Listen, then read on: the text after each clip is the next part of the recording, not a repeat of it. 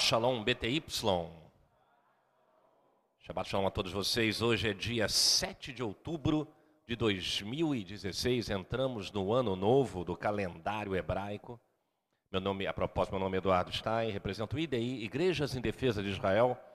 Se você nos acompanha há algum tempo, você deve saber que nós estamos no período das grandes festas. Nessa segunda-feira nós tivemos a oportunidade de cumprir e estabelecer um mandamento aqui, tudo perpétuo em Levítico 23, Yom Truá, o dia do toque das trombetas, também conhecido como Rosh Hashanah. E é uma alegria a gente poder estar aqui. Eu digo alegria porque estar na casa do Senhor é sempre uma alegria, mas nós estamos no que a gente chama de Yamin Noraim, um período de introspecção, um período de meditação, um período de arrependimento que antecede Yom Kippur, que é o dia do perdão. E se você mora no Rio de Janeiro, não perca, esteja conosco. É, como eu digo, é mandatório, é obrigatório, não cai nessa, nessa ratoeira dispensacionalista que diz que mudou tudo, mudou o padrão de moral e ética de Deus e sua palavra são eternas.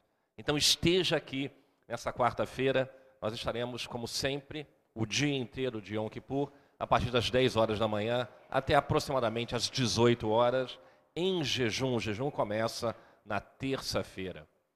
É um momento de um relacionamento com Deus ser aprimorado e o relacionamento com Deus é um relacionamento profundo, envolvedor, envolve jejum também. Não é verdade? Então estaremos aqui, eu convido você. Quem não estiver aqui no Rio de Janeiro, pode nos acompanhar também pela IDI TV, pela TV IDI. Aproveito também, eu sempre me lembro dos anúncios depois, né? Nós temos um congresso, congresso é, Justiça, Justiça, somente a Justiça, Tzedek, Tzedek, Tirdof, do IDI, que será realizado na cidade de Valinhos. Valinhos é a, a região da Grande Campinas, próximo ao aeroporto internacional de Viracopos. Você pode se inscrever pelo site idisrael.org, dia 21, 22 e 23 de outubro, ok?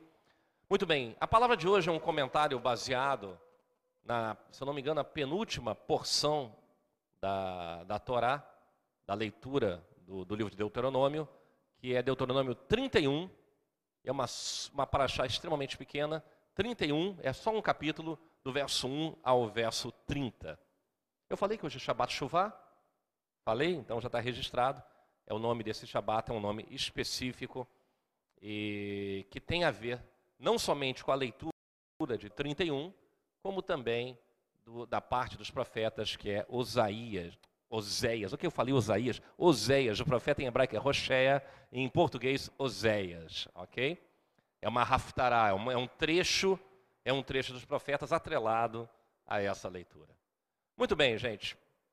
Sem querer ser repetitivo, mas também não podendo fugir muito do assunto, na semana passada, no sábado passado, eu comentei sobre uma palavra que é muito utilizada e que é muito, digamos assim, há muitos temas sobre ela, que é a palavra que corresponde em português a arrependimento, conversão e retorno, em hebraico, formado pela letra Shin, que é, e, e pela letra Vav, que é o Shuv, não é isso? E chuv, você representa techuvá. Techuvá tem a ver com retorno, tem a ver com. Enfim, algumas traduções falam, em, em, dependendo do contexto, na palavra conversão. Ela é sempre flexionada de várias maneiras. Ela é flexionada como verbos, é flexionada com, e depois é utilizada também como substantivos. Existe uma, uma gama enorme de utilizações dessa raiz do hebraico. Para quem não está familiarizado com o hebraico, hebraico é uma língua consonantal. Ela não é uma língua que você se escreve, você escreve ela com, com vogais.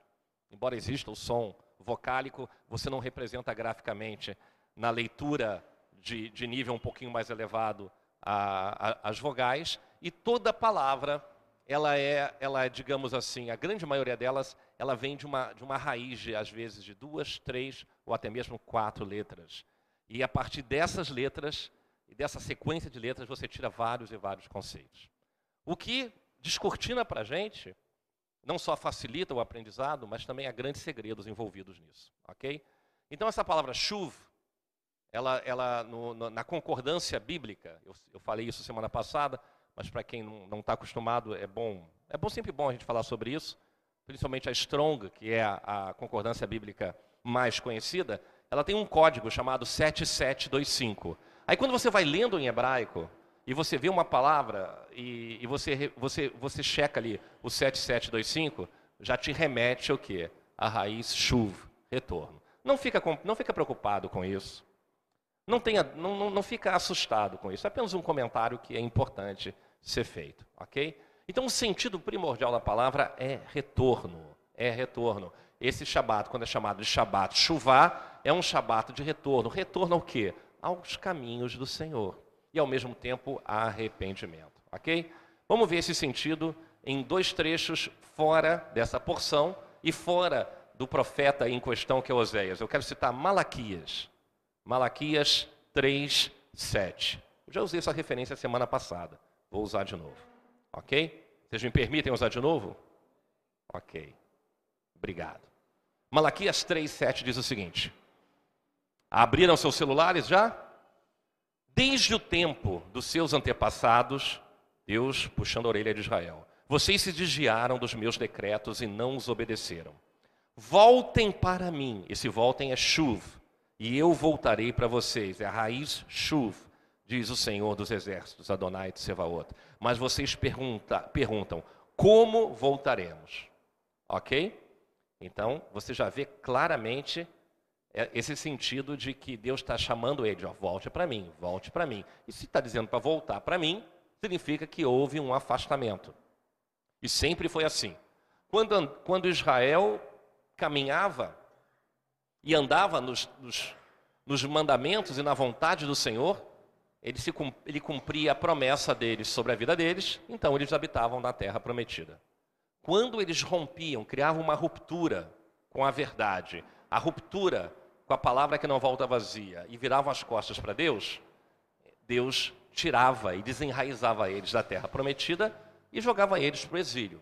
E foi nessa gangorra espiritual onde o arrependimento, o retorno, a obediência, né, levou durante muitos e muitos anos. Dois grandes exílios, duas grandes diásporas, pelo menos você tem reportado na palavra de Deus. Ok? Muito bem. Como voltaremos é a pergunta de Malaquias. E aí, você vê agora em Zacarias 1, 3. É um profeta, Zacarias 1, 3. Vamos ver o que, que ele fala aqui. Olha só. Por isso diga ao povo: Assim diz o Senhor dos Exércitos: Voltem para mim, e eu me voltarei para vocês. Vocês estão entendendo ali? O que, que a gente tem nessa frase? Voltem e voltarei. Mais uma vez, chuva, retorno. Chuva, Israel, retorna, volta para mim. À medida que você caminha em minha direção, eu caminho em tua direção, aqui Deus está falando. É bonito isso, não? Muito bem, a promessa de misericórdia, a promessa de redenção, a promessa de restauração depende, evidentemente, da gente retornar aos caminhos do Senhor. E não existe retorno sem Yeshua. Não é à toa que ele é o caminho, a verdade e a vida. E ninguém chega ao Pai senão por ele. Não é verdade? Então, para você se aproximar do Pai, para você chegar ao Senhor, você tem que percorrer essa longa e eu diria sinuosa estrada. Sinuosa não porque você vai derrapar na curva ou porque seja uma estrada com pegadinhas. É porque para você ter teus pés bem atrelados nessa estrada, os seus pneus bem emborrachados, você tem que andar e seguir os mandamentos dele. Ah, senão você desvia. Então, para você, você se aproximar, do... você cai no desfiladeiro. Não existe retorno sem Yeshua. Ok? Como eu estava falando, esse Shabat chama-se Shabat Shuvá, mais uma vez a raiz da palavra Shuv, 7725, por causa de Oséias. Então vamos ver Oséias, não é verdade? Oséias 14. 14, 1 a 2. Gente, tem um outro Oséias na Bíblia que vocês provavelmente já ouviram falar, mas talvez não, é, é, talvez não tenham associado a esse Oséias. Josué né, Yehoshua, o sucessor de Moisés, O nome original dele era Rocheia, Oséias, Ben Num, filho de Num. Depois é que o nome é mudado para Josué, que é esquisito porque o som J não existe no hebraico, mas o nome seria Yehoshua, ok? Qualquer semelhança com o nome do Mashiach, do Messias, do Cristo, não é mera coincidência, ok? É tipologia. Oséias 14, 1 a 2. Vamos lá? Olha aí, gente. Olha logo o chuvo, logo de cara. Volta, ó Israel, para o Senhor seu Deus. Os seus pecados é, provocaram, como é está escrito aí? Causaram sua queda. Adiante, por favor. Preparem o que vão dizer, voltem para o Senhor. Chuv, Israel. Peçam-lhe, perdoa todos os nossos pecados e, por misericórdia, recebe-nos para que te ofereçamos o fruto dos nossos lábios. Ou seja, não sejamos hipócritas naquilo que a gente fala, né? não sejamos mentirosos naquilo que a gente fala, que tudo que saia da nossa boca seja transparente e reflita o nosso coração, porque a boca fala daquilo que o coração está cheio. Ok? A questão de Oséias, gente, é muito interessante, porque Oséias é um profeta que não é apenas o, o relator das profecias, mas ele é a própria profecia personificada. Isso é muito interessante, porque a, a vida dele, Deus vai usar a vida de Oséias para contar uma história de amor muito diferente daquelas comédias água, com aqueles romances água com açúcar que você vê na, na sessão da tarde, às vezes, com Meg Ryan e mais alguém. ok? Não tem nada de bonitinho. A história dele é catastrófica para o ponto de vista pessoal. ok? Não tem nada, digamos assim, água com açúcar. Eu diria está muito mais para água com vinagre, na é verdade, Rafael. Não é? Vamos ver a história de Oséias? Porque Oséias era um, um profeta, ouvia a voz de Deus, abria a boca e falava a voz de Deus, e ele recebeu do Senhor uma instrução absurdamente estranha. Estranha. Não para não dizer é, totalmente diferente de tudo. Deus manda ele se casar com uma prostituta. A vida do profeta é a própria profecia. Ele pregava na época de um rei chamado Jeroboão. Vocês sabem quem foi Jeroboão? Governo do norte.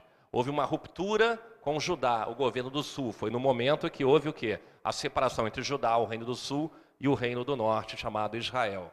E o reino do norte, por mais que tivessem motivos para questionar os mandos e desmandos da casa de Davi no reino de Judá, eles criaram um governo paralelo. né? Até me lembrando agora que a Farc fez né?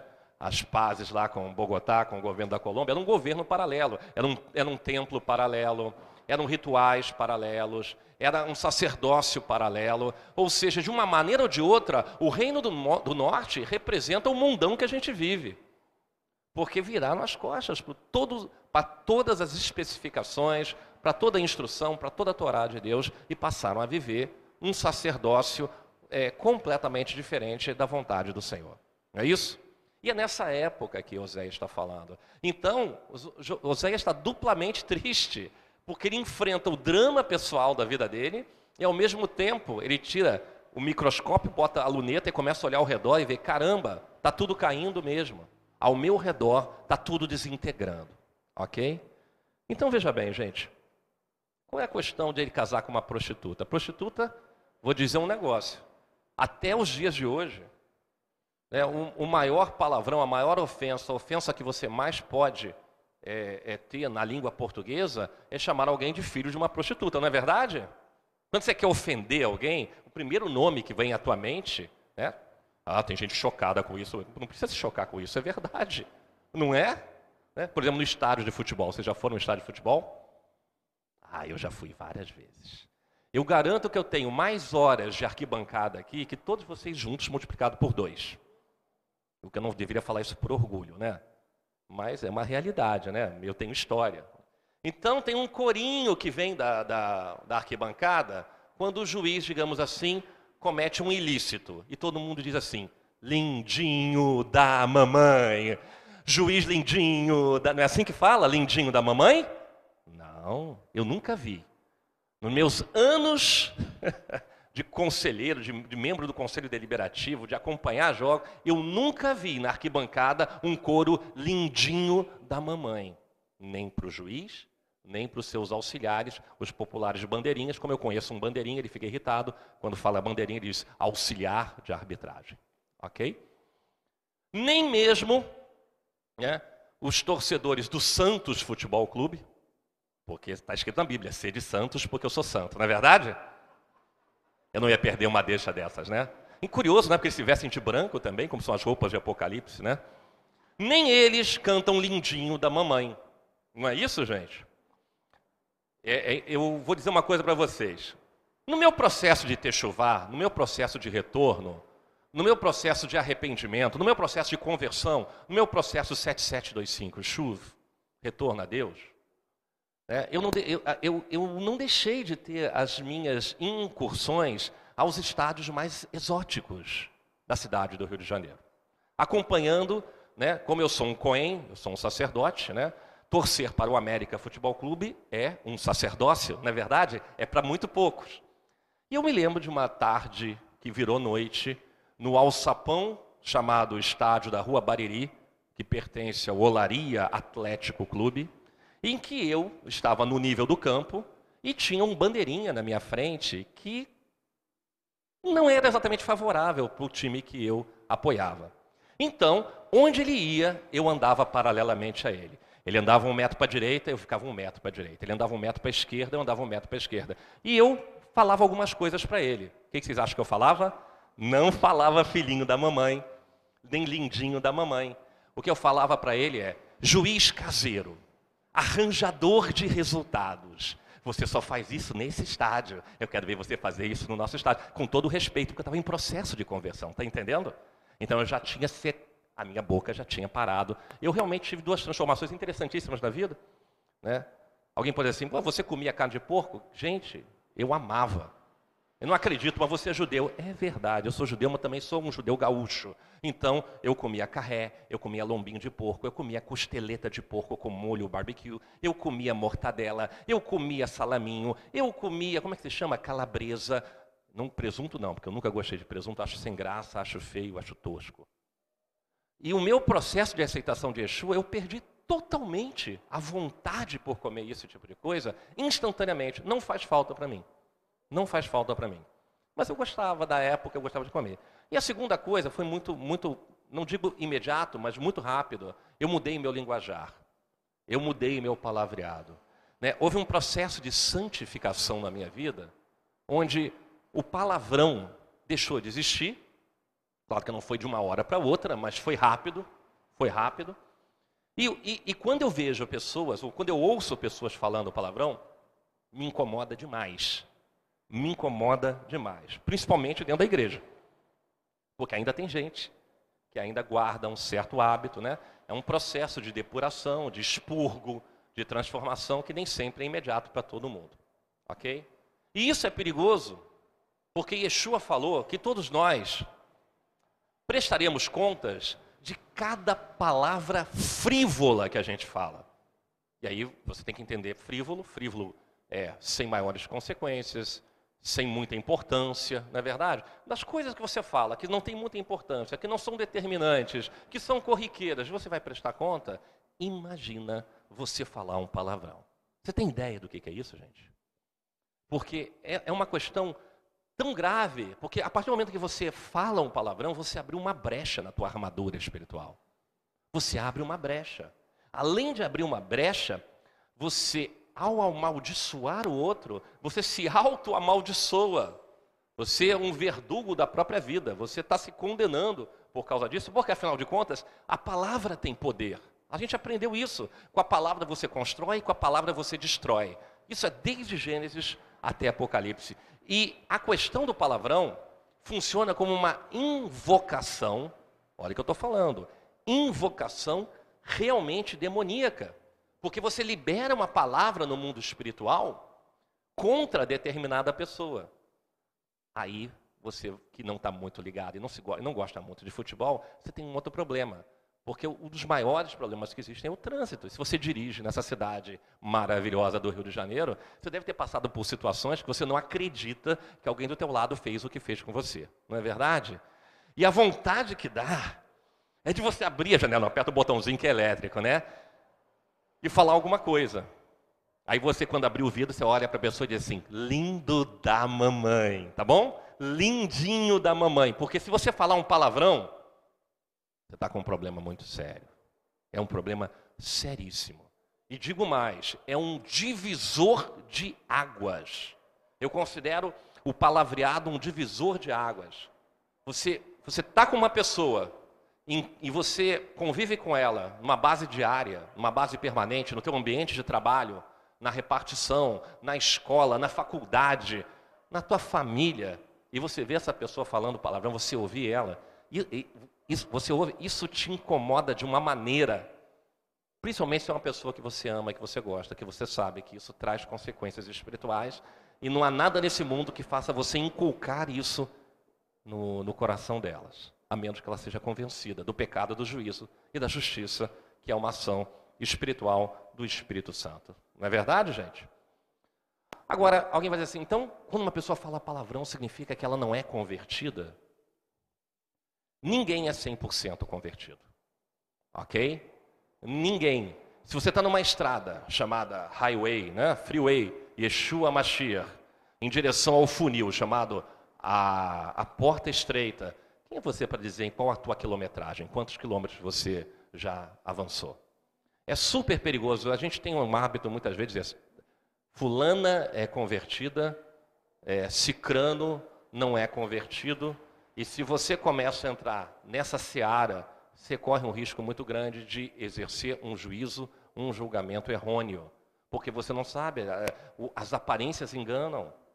Você não sabe o quanto que essa pessoa caminhou e você não sabe quanto que você caminhou para você se julgar superior a alguém. Então tem que tomar cuidado, ok? Você não sabe em que ponto da estrada você está. Muito bem, gente. Essa história de, de, de Quase que eu falei Josué, que não é Josué, é Oséias. A história de Oséias acontece numa cidade chamada Samaria. E se você lembra bem de Samaria, Samaria é, das, é, é, é o local onde é, do, do, do, Reino do Norte, na região onde hoje chama-se Cisjordânia. E se eu não estiver errado, foi uma das cidades onde foram levantados alguns templos para justamente impedir que os habitantes de Israel fossem para Jerusalém e Judá cultuar o Deus vivo, ok? Então vamos ver essa parte aí, vamos lá, vamos ler Oséias 1, 2. Abram seus celulares em Oséias 1, 2. Vamos ver? Quando o Senhor começou a falar por meio de Oséias, disse-lhe: Vá, tome uma mulher adúltera, filhos da infidelidade, porque a nação é culpada do mais vergonhoso adultério por se afastar de Deus. Na tradução que eu tenho aqui, diz o seguinte: Vai, toma uma mulher de prostituições e filhos da prostituição, porque a terra certamente se prostitui, desviando-se do Senhor. Ok?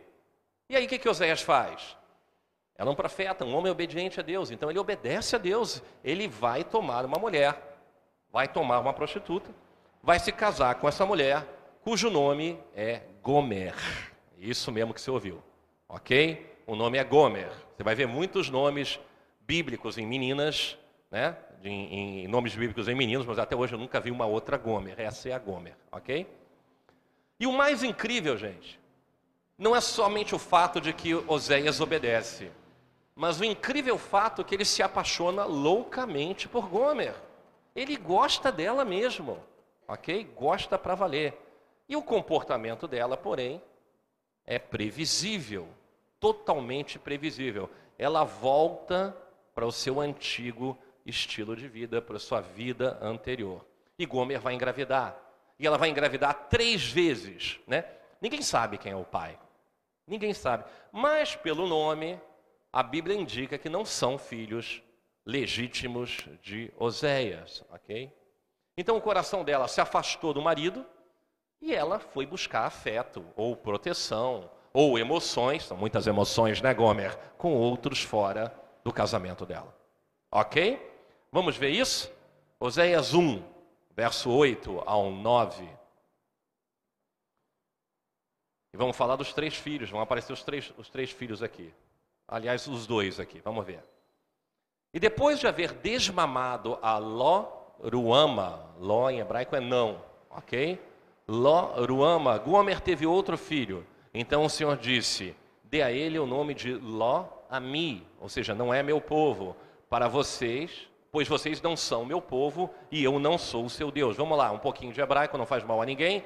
Ló Ruama significa não favorecida, significa não gerada é, da essência do pai, ou seja, que não tem herança, que não tem a bênção, que não tem o favor do pai. Loro ama. E Loami, próprio, o próprio texto já diz, né?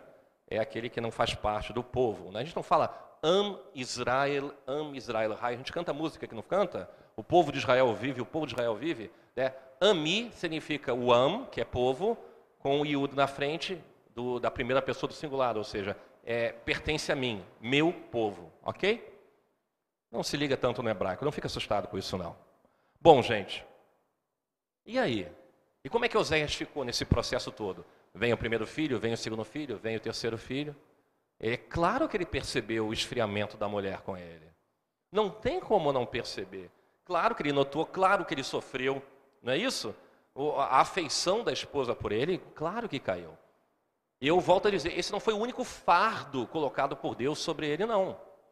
Porque o fardo profético também estava sobre ele, ele via a nação de Israel se afastando de Deus.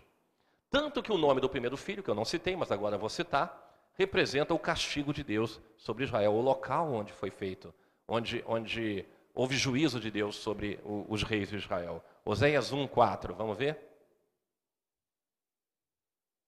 O primeiro, o primogênito chama-se Jezreel. Então o Senhor disse a Oséias: Dê a ele o nome de Jezreel, porque logo castigarei a dinastia de Jeú por causa do massacre ocorrido em Jezreel e darei fim ao reino de Israel. Você sabe o que significa isso, gente? Às vezes a gente não dá atenção para esse verso. Ele está dizendo o seguinte: acabou Israel. Acabou, é o fim da dinastia.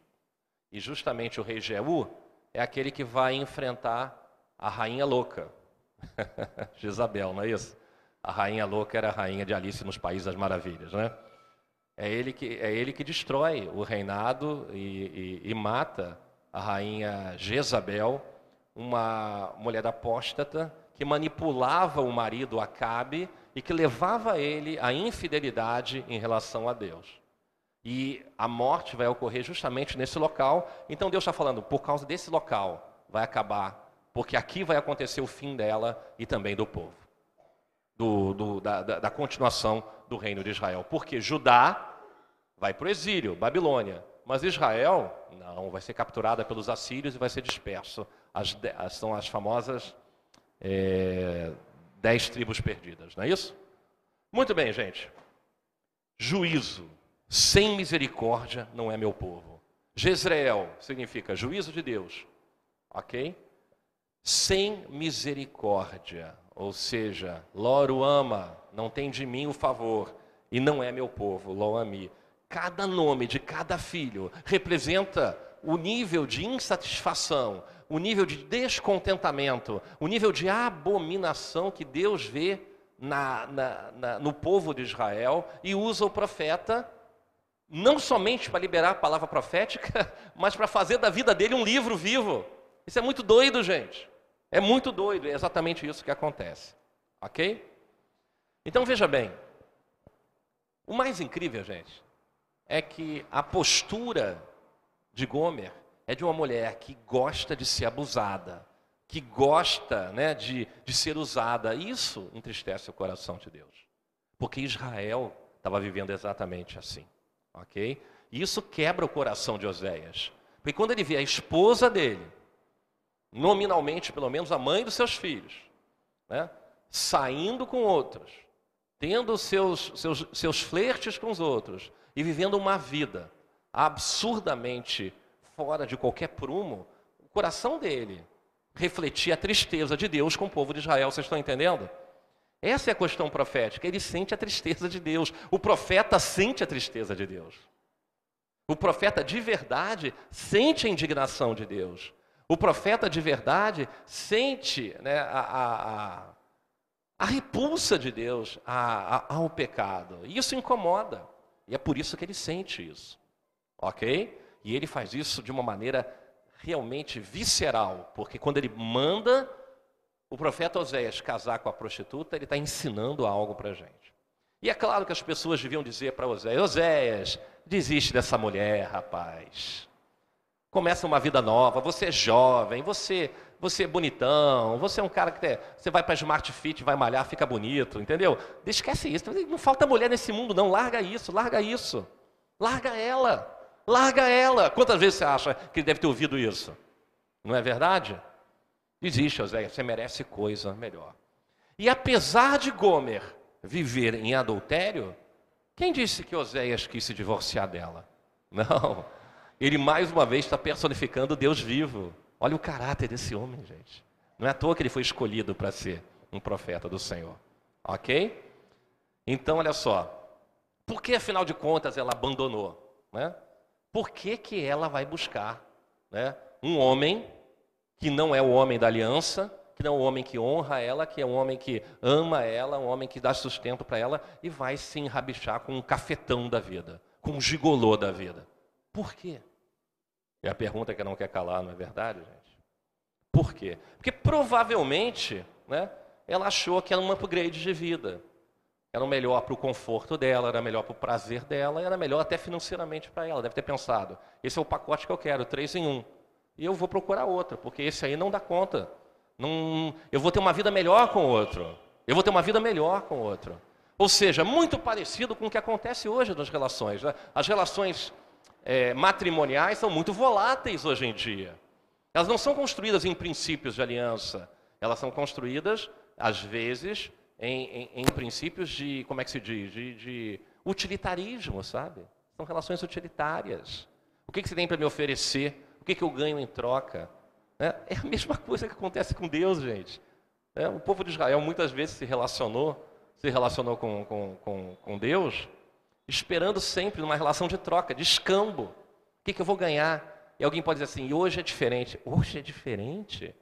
Cara, anda 500 metros aqui, começa a andar em direção a algumas igrejas e olha só o que está escrito, né? Em, é, o que está escrito em alguns anúncios deles. O que, que Deus pode fazer por você, né? Vá nessa igreja, porque nessa igreja Deus opera, porque nesse local Deus cura, porque nesse local Deus enriquece. Entre com seu Fusquinha 69 e saia com Toyota Corolla 2017. Não é isso que algumas, algumas denominações pregam? É um utilitarismo. Não estão pregando o Deus da Bíblia. Não estão pregando.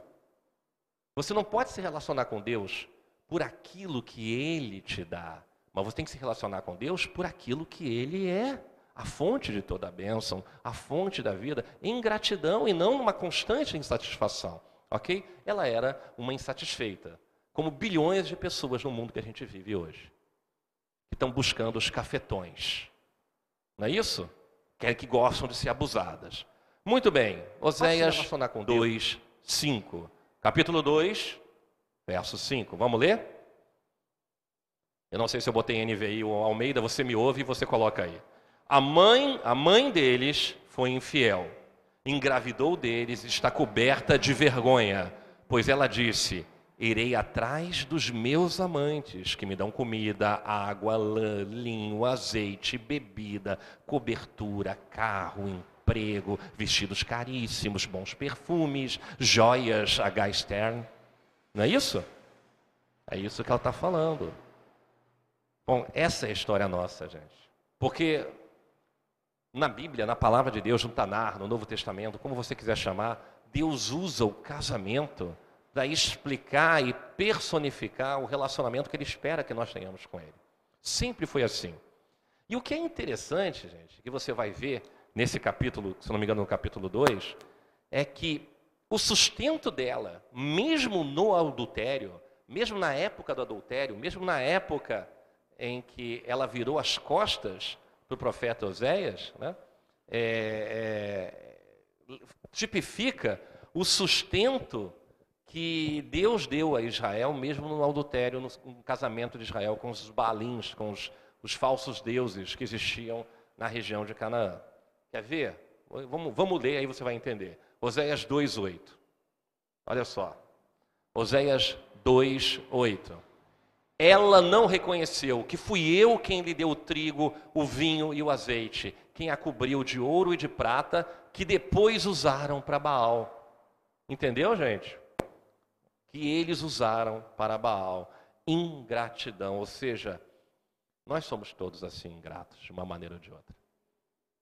Porque quando a gente é, acha realmente que é por causa do nosso vigor, da nossa capacidade criativa, da nossa força de trabalho, da nossa inteligência, da nossa habilidade excepcional, da nossa capacidade que a gente tem o nosso sustento, isso é, um, isso é já uma infidelidade muito grande com Deus Todo-Poderoso. Vocês estão entendendo? Porque quando você reconhece, ou pelo menos afirma, que o motivo de você ser bem-sucedido nos, nos padrões do mundo é porque você é o bom, porque você é o tal, já se caracterizou adultério ao padrão de Deus. Porque você não reconhece ele como a origem de todas as bênçãos, e nós, em geral, a gente tem essa tendência, ok? Toda bênção, toda bênção provém de Deus. Amém? Toda bênção vem de Deus. Toda. Então, entenda uma coisa.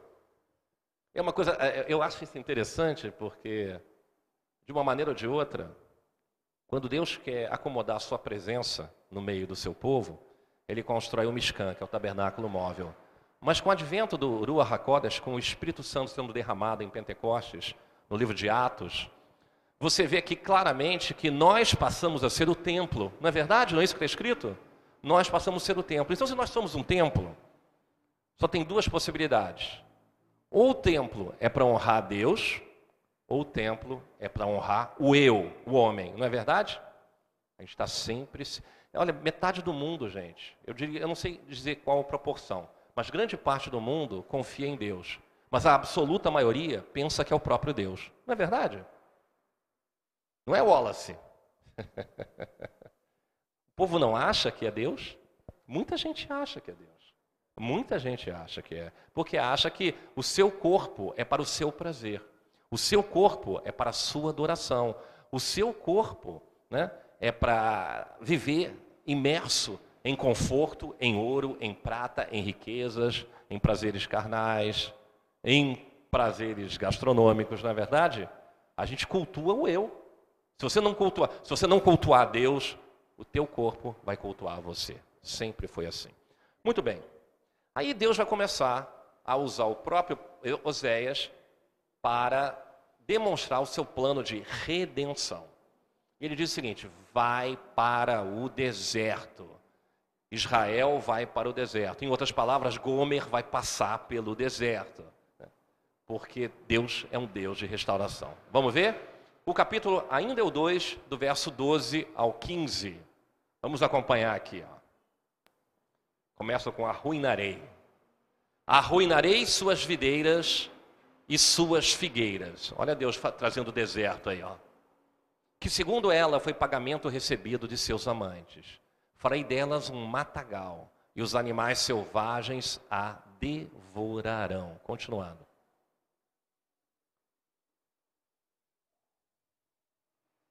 E eu castigarei pelos dias em que queimou incenso aos Baalins, e ela se enfeitou com anéis e joias, e foi atrás dos seus amantes, mas de mim ela se esqueceu, assim declara o Senhor. Vou continuar aqui, ó, vou continuar. Portanto, agora vou atraí-la, vou levá-la para o deserto, e vou falar-lhe com carinho. Olha que Deus misericordioso, gente.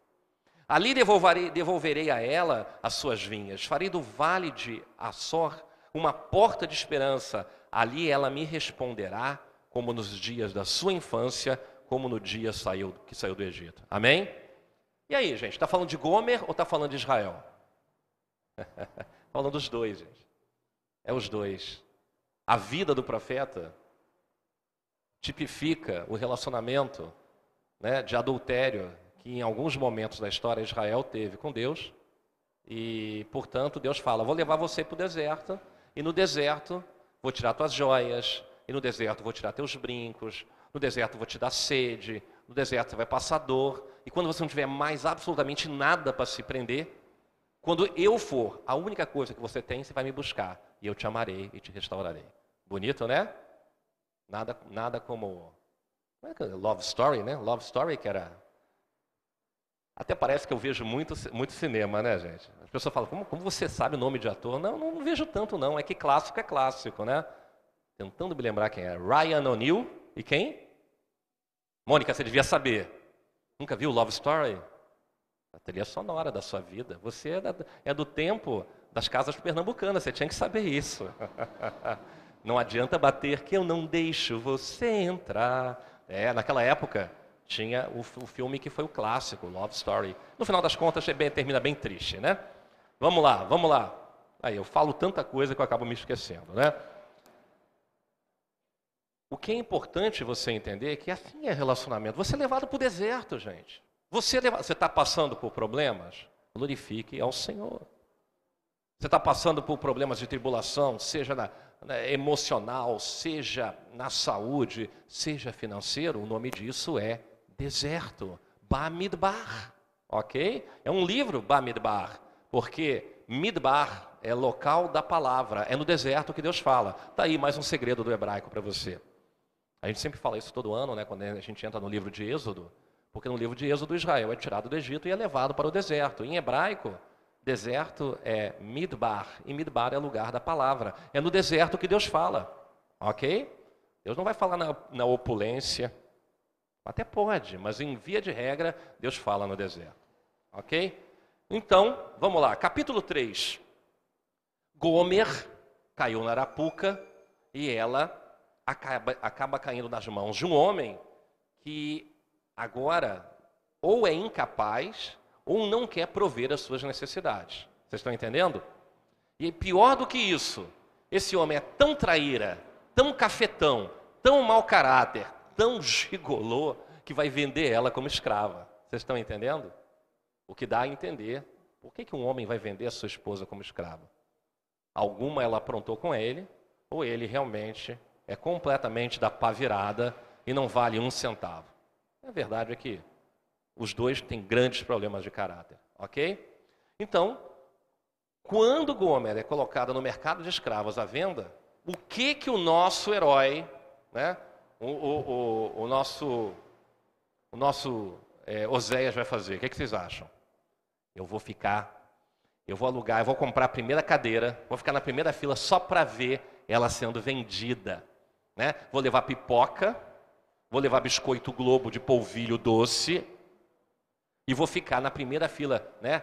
Dou-lhe uma, dou-lhe duas, dou-lhe três, e vou ver a desgraça dessa mulher que desgraçou a minha vida.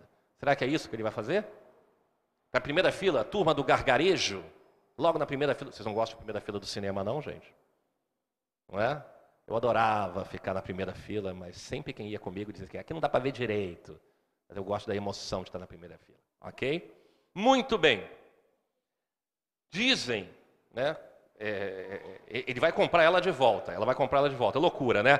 Mas dizem que quando uma mulher era oferecida num leilão de escravos, ela estava ao natural, se é que você me entende. Não estava usando muita roupa, se é que você. E, é, e ela é forçada a permanecer de pé diante da multidão, porque afinal de contas a multidão está examinando a mercadoria. Não é, gente? Então eu quero ver. Ah, isso aqui não, isso aqui, é, isso aqui é botox, não serve. Não, isso aqui é colote, não dá não. Vai lá com o, o, mega cirurgião, eu vou gastar muito dinheiro com cirurgião. O quê? Ih, cabelo, fio de cabelo branco não serve. Ih, três gravidez, três, três gravidezes que se fala? Eu não entendo. Português não é comigo. Como é que é?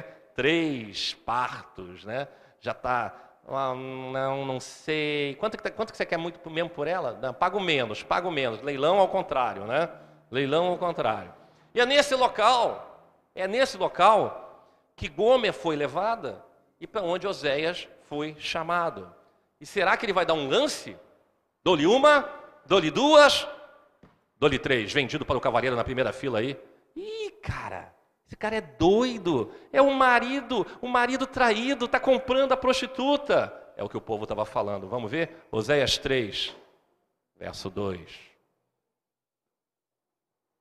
Por isso, eu a comprei por 180 gramas de prata e um barril e meio de cevada. E eu lhe disse: Você viverá comigo por muitos dias. Você não será mais prostituta, nem será de nenhum outro homem, e eu viverei com você. Amém? Olha só, gente, a relação de Deus com a gente. Olha a relação de Deus com a gente. Olha só o amor que Deus tem. O amor que Deus tem. Porque a vida do profeta reflete a personalidade do Deus que a gente serve. Ele pagou caro por uma mulher tão mal falada e de tão má reputação. É pagar o preço né, de, de, de um Toyota Corolla, já que eu estou fazendo propaganda da Toyota aqui, por um Fusquinha 69 com mais de 200 mil quilômetros rodados. Está entendendo? É mais ou menos isso que você está vendo aqui. Ele está pagando, tá pagando caro para uma mulher que não é mais uma garotinha, não é uma Gisele Bündchen. Nem sei se, se eu pronunciei o nome dela e nem acho que ela seja padrão de beleza, mas é porque a gente está ilustrando aqui, ok? Então vocês podem imaginar o cochicho da multidão, gente? Olha o cochicho, ó. um falando no ouvido do outro. O comentário que todo mundo fazia quando ela vê o marido resgatando ela, resgatando ela do, do cafetão. Do cafetão. E você sabe, gente, não tem condição nenhuma das pessoas não saberem a história dela. Porque, embora não tivesse né, as revistas de notícia, como a gente tem hoje, as fofocas que tem, numa cidade pequena todo mundo sabe da vida de todo mundo, não é verdade? Todo mundo sabe da vida de todo mundo. De uma maneira ou de outra, todo mundo sabe, todo mundo fica sabendo. Não tinha jeito, todo mundo sabia qual era dela, ok? Agora a pergunta que não quer calar: o que Gomer fez para merecer o amor desse homem? O que, que ela fez, gente? para receber o amor eterno de Oséias. Pelo contrário, ela fez tudo de errado. Ela fez tudo o que poderia se fazer para sabotar esse relacionamento, para destruir esse casamento. Não é verdade? A mulher fez tudo ao contrário. Né? E não tinha como ela sair do cativeiro, porque ela é propriedade desse cafetão, por si mesma. E ela não tem absolutamente nada a oferecer. Qualquer relacionamento com uma mulher dessa é uma loucura. Vocês concordam? Eu tenho certeza que vocês concordam. É impossível construir uma vida ao lado de uma mulher como essa. E o que a gente aprende, portanto? Qual é a lição dessa do, do profeta Oséias? Qual é a lição que a gente aprende dessa Raftará? O que a gente aprende nesse Shabat Shuvah? O que a gente aprende nesses dias que precedem o Yom Kippur? Há uma lição. E a lição que a gente aprende é o seguinte: Deus vai lutar por você até o final. Amém? Deus vai lutar até o final. Deus ama Israel. Mesmo que Israel siga outros deuses, ele vai resgatar o seu povo. É claro, o povo que se arrepender. Mas ele vai fazer tudo que tiver ao alcance dele. O que, que Israel fez para merecer o amor desse Deus? É a mesma pergunta que você deveria fazer. O que, que Gomer fez para merecer o amor de Oséias? O que, que a igreja, né? o que, que as nações, o que, que os gentios, qualquer pessoa, qualquer um de nós sentado nesse salão, o que, de nós, o que, o que nós fizemos para merecer o amor desse Deus? Nada, porque a graça é o quê? É o amor de Deus, que é uma expressão do favor dele, que não é dado por merecimento. Então é o favor imerecido, é o que a gente recebe de Deus, que não depende do, do nosso eu, do que a gente faz, mas daquilo que a gente é capaz de fazer, de se quebrantar diante do Senhor. Amém? Não é verdade, gente? Graça é graça, é favor e ponto. E Oséias pega essa mulher de volta. É exatamente isso que ele faz, ok? Não importa o quanto você tenha errado, não importa o quanto você tenha fugido, o quanto você tenha praticado abominações, Deus te procura com graça desde que você reconheça a soberania dele e se arrependa dos seus caminhos. Se você voltar para o caminho, Deus volta para você. Não foi isso que está escrito em Malaquias? Se você retorna para Deus, Deus retorna para você. Então a misericórdia dele volta para você. Chuv, techuvá. Ok? Deus não nos perdoa por aquilo que a gente faz, mas por aquilo que ele é. Amém? Deus é infinitamente bom. Deus é bom, não depende de nós, depende dele.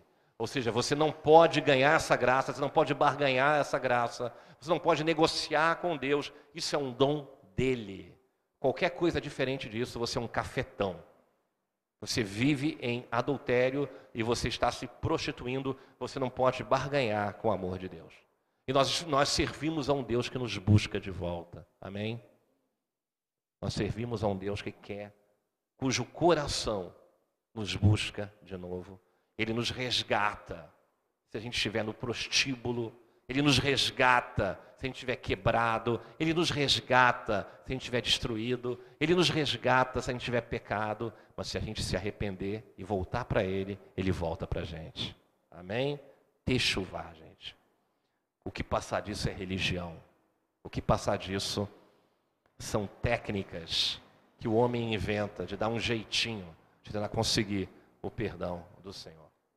E ele vai lá, vai lá e dá o lance e compra ela porque ele quer ser seu marido novamente. Em hebraico, Baal é marido, é dono. Olha que coisa interessante, né? Gente, pagar por uma escrava que foi tua esposa, que está na mão de um cafetão, que está na mão de um gigolô. Oséias pagou um preço muito caro por alguém cujo valor é muito baixo. Na bolsa de escravos, o valor dela era baixo, mas ele paga um valor alto. A ação Gomer PP, preferencial ao portador, está lá embaixo. Está que nem a Petrobras, né, gente? Caiu, quebrou, né? Aliás, que coisa impressionante a Petrobras, né, Rafael? Você que é dono da Petrobras, já foi muito, né? Tem que ser muito, muito, muito esforçado e muito competente e se esforçar muito para quebrar uma empresa desse tamanho, não é verdade? Os caras fizeram uma coisa incrível, conseguiram quebrar. O cara tem que ser muito, mas muito. Ele tem que ser, se esforçar muito para conseguir quebrar uma empresa dessa. Né? Ações da Petrobras está que nem ação da, da Gomer aqui na Bolsa de Escravos. Olha só. E o povo deve ter falado assim: agora é que ele vai se vingar, agora que ele comprou, como é que ele vai matar ela, hein? Como é que ele vai matar ela? Como é que ele vai torturar ela? Como é que ele vai destruir ela, né? Mas ela não foi comprada para ser punida ela foi comprada para ser redimida. Amém? Redimida. E aí eu quero lembrar, um irmão meu me perguntou essa semana, não sei nem onde é que ele está aqui, estou olhando aqui para o salão, ele não está aqui. Mas ele me perguntou para mim o que, que era redenção. Redenção é uma operação essencialmente financeira, ok? Ah, e o Cristo Redentor, aquela estátua, não tem nada a ver com a função redentora, mas redenção é uma operação financeira. Alguém tem que pagar a conta. Entendeu? Alguém paga a conta pela tua liberdade, alguém paga a conta para que você tenha vida e vida em abundância. É assim que funciona, porque nós somos devedores, todos nós temos débito, débito com Deus, e alguém vai pagar a conta porque o débito que a gente tem com Deus é consequência do nosso pecado. Ok? Oséias pagou caro. E a figura da redenção de Israel, olha só que coisa bonita, gente. A figura da redenção de Gomer tipifica a figura da redenção de Israel, que tipifica a figura da redenção de toda a humanidade. Não é? É assim que funciona o profeta. O profeta funciona assim. Ele vem trazer a mensagem de Deus de uma maneira que você consiga compreender, que você consiga entender para toda a humanidade. Isso está escrito, quer ver? 1 Pedro 1, 18. É uma mudança de livro, mas não uma, mas não uma mudança do coração de Deus. Olha só o que está falando aqui. Pois vocês sabem que não foi por meio de coisas perecíveis, como prata ou ouro, que vocês foram redimidos da sua maneira vazia de viver, transmitida por seus antepassados.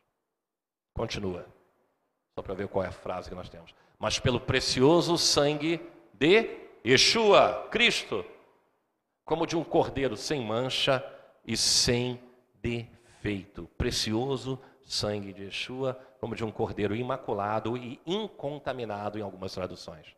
Interessante, né, gente? Não é interessante isso? Como é que foi comprado?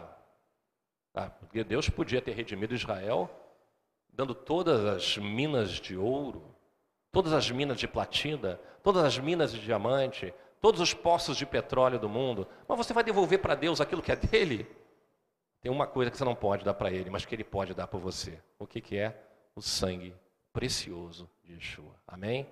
Esse é o preço que redime quem? Israel? Israel, a humanidade e todos nós. Ok? Olha só, gente, Deus quer um relacionamento. Casamento é um relacionamento.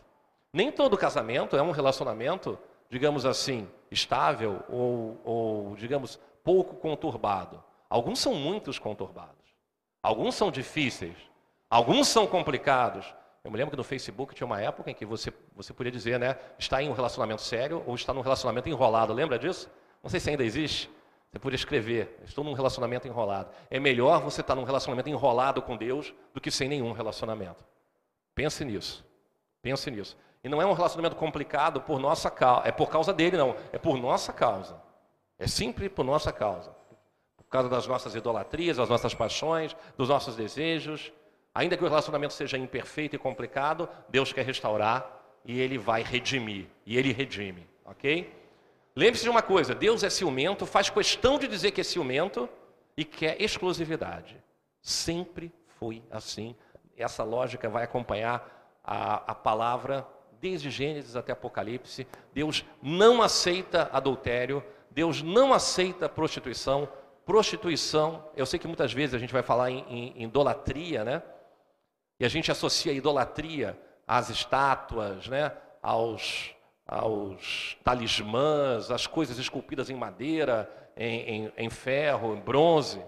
Mas na maioria das vezes, o que Deus realmente está mais interessado é saber, não se você tem um terafim, um, um, um, santinho, mas se teu coração está longe dele. Porque às vezes você quer julga, fica julgando os outros, ó, porque ele é um idólatra. Aqui ele vai na igreja idólatra do não sei o quem. Tá, ele pode estar tá errado mil vezes. Mas se você apontar o dedo para ele, não se esqueça. Você pode ter outras idolatrias que podem ser muito mais nocivas do que a idolatria dele. E Deus pode chamar isso de prostituição, porque se não se revelou totalmente para ele, mas já se revelou a você. E você continua apontando o dedo e não consegue se enxergar no espelho. Né? Como diz o ditado, macaco olha o seu rabo. Não é isso? não sei se vocês já ouviram falar nisso. Eu não sei de onde é que eu tirei isso. Eu tirei algumas coisas que eu me lembro. Deve ser muito tempo de televisão, muito tempo de sessão da tarde, muito tempo de, de, de, de, de ficar exposto a programas, a gente acaba lembrando de algumas expressões meio exóticas. Olha só, Deus não aceita adultério, Deus não aceita prostituição, Deus não aceita é, é, não aceita que você venha atrair o relacionamento com ele. Ele é ciumento, faz questão de dizer que é ciumento. Ai de você, se quiser experimentar ele, você vai ser levado para o deserto, ele vai te despir, vai tirar tuas roupas, vai te expor a tua vergonha, vai tirar o teu colar de pérolas, vai tirar o teu colar de ouro, vai tirar o teu Rolex de ouro, 18 quilates, vai expor você a doenças, a frio, você vai passar um mau bocado. E quando você estiver no deserto, você vai ter que clamar por ele.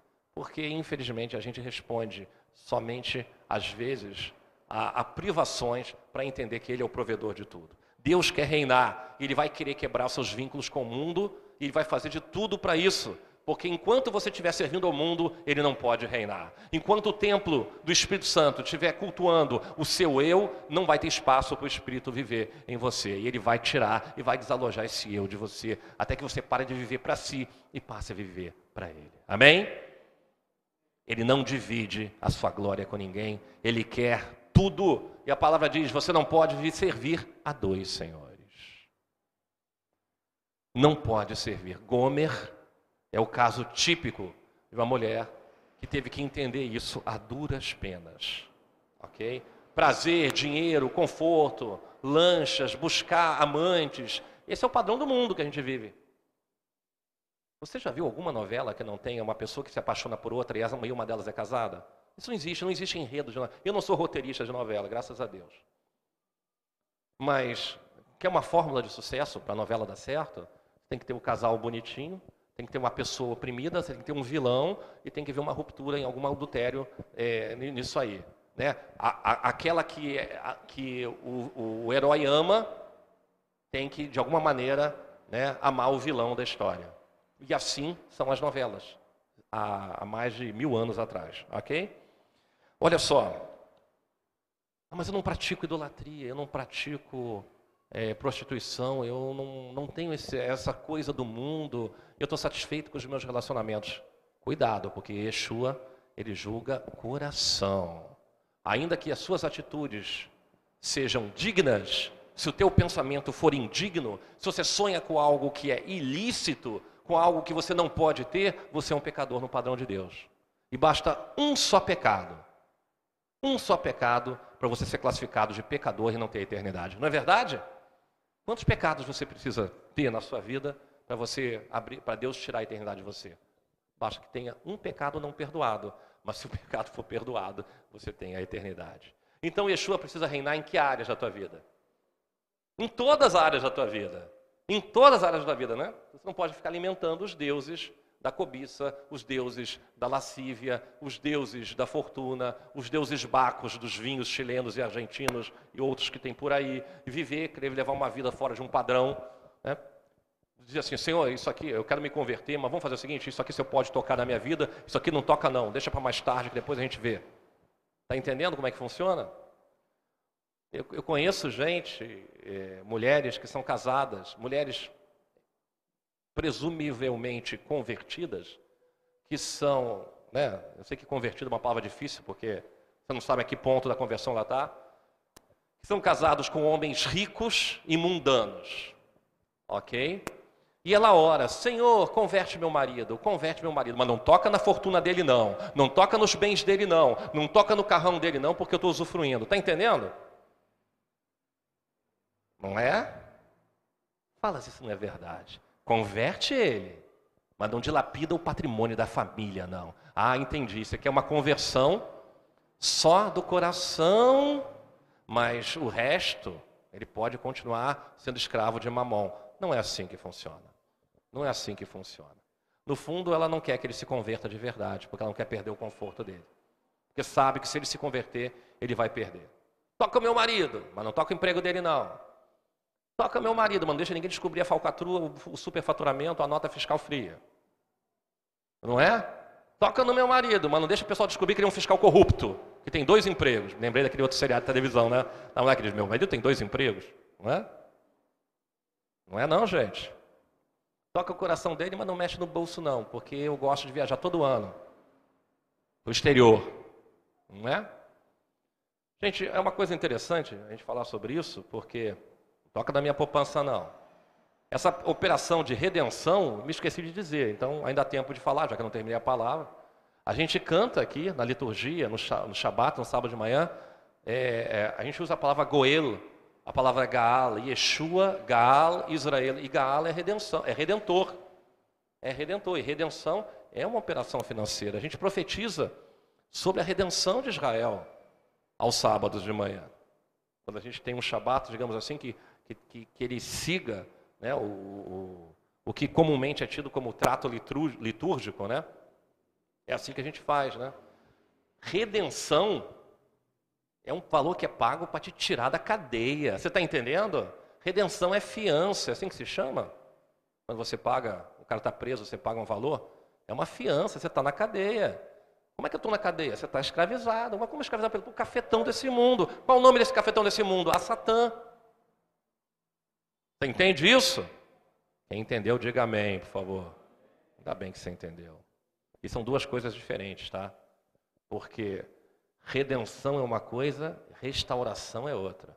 Tanta gente fala restauração já, restauração já, restauração já. A restauração não é já. A restauração é um processo. A redenção é já. Como é que funciona a redenção? Vai lá, dou-lhe uma, dou-lhe duas, dou-lhe três. Vendida a Gomer para o primeiro cavaleiro sentado aqui na primeira fila, esse homem bacana chamado, chamado Oséias. Isso é redenção. Redenção é Gaal, é Goela, é uma operação financeira. Você vai e paga. E restauração? Você acha que Gomer foi, foi redimida, mas ela foi restaurada imediatamente? É claro que não. O processo de restauração é um processo de chuva, não é isso? De ter chuvar. E é um processo que você tem que caminhar uma longa estrada para você entender o que você fez de errado. Você tem que saber onde é que você caiu, para você poder levantar e não errar mais. É isso que Yeshua fala para a mulher, para a prostituta, não é isso? A mulher adúltera, perdão, fala, né? Vá e não peques mais. Não é isso? É a mesma questão. São duas coisas diferentes. Uma coisa é instantânea, outra coisa é um processo. Então, quando quando Oséias compra Gomer, ela é redimida imediatamente. Na hora que bateu o martelo, ela passa a ser propriedade dele. Mas ela não é restaurada imediatamente. E a vergonha né, que fica nela. Porque ela começa a se arrepender, começa a perceber que estava errada. Né? Por que, que ela fica com vergonha? Porque, afinal de contas, ela não consegue entender o amor do seu marido por ela. Amém? Você consegue entender o amor de Deus por você, gente? Com tantas escabrosas coisas que você fez e que você faz e que você ainda fará continuamente? Não é? Não estou amaldiçoando, não. É que a caminhada é difícil mesmo. É sinuosa. Ela é bem indicada. Yeshua está indicando, é por aqui, o caminho é por aqui, o caminho é por aqui. Né? Não corte atalhos. Né? Não, não, não, não, não, não passe em sinal vermelho. Né? Não desvie pelo mato, tem lobo ali, no império de cordeiro e tal. Então, caminha por aqui. E quando você resolve fazer o teu caminho e atalhar, aí que a coisa fica complicada. Nós temos dificuldades em entender um amor que a gente não merece. Não é verdade? Gomer tinha dificuldades em entender um amor que ela não merecia. Então, que antes da gente apontar o dedo para a prostituição dos outros, que a gente olhe a nossa prostituição. Antes da gente falar do adultério dos outros, que a gente fale do nosso adultério.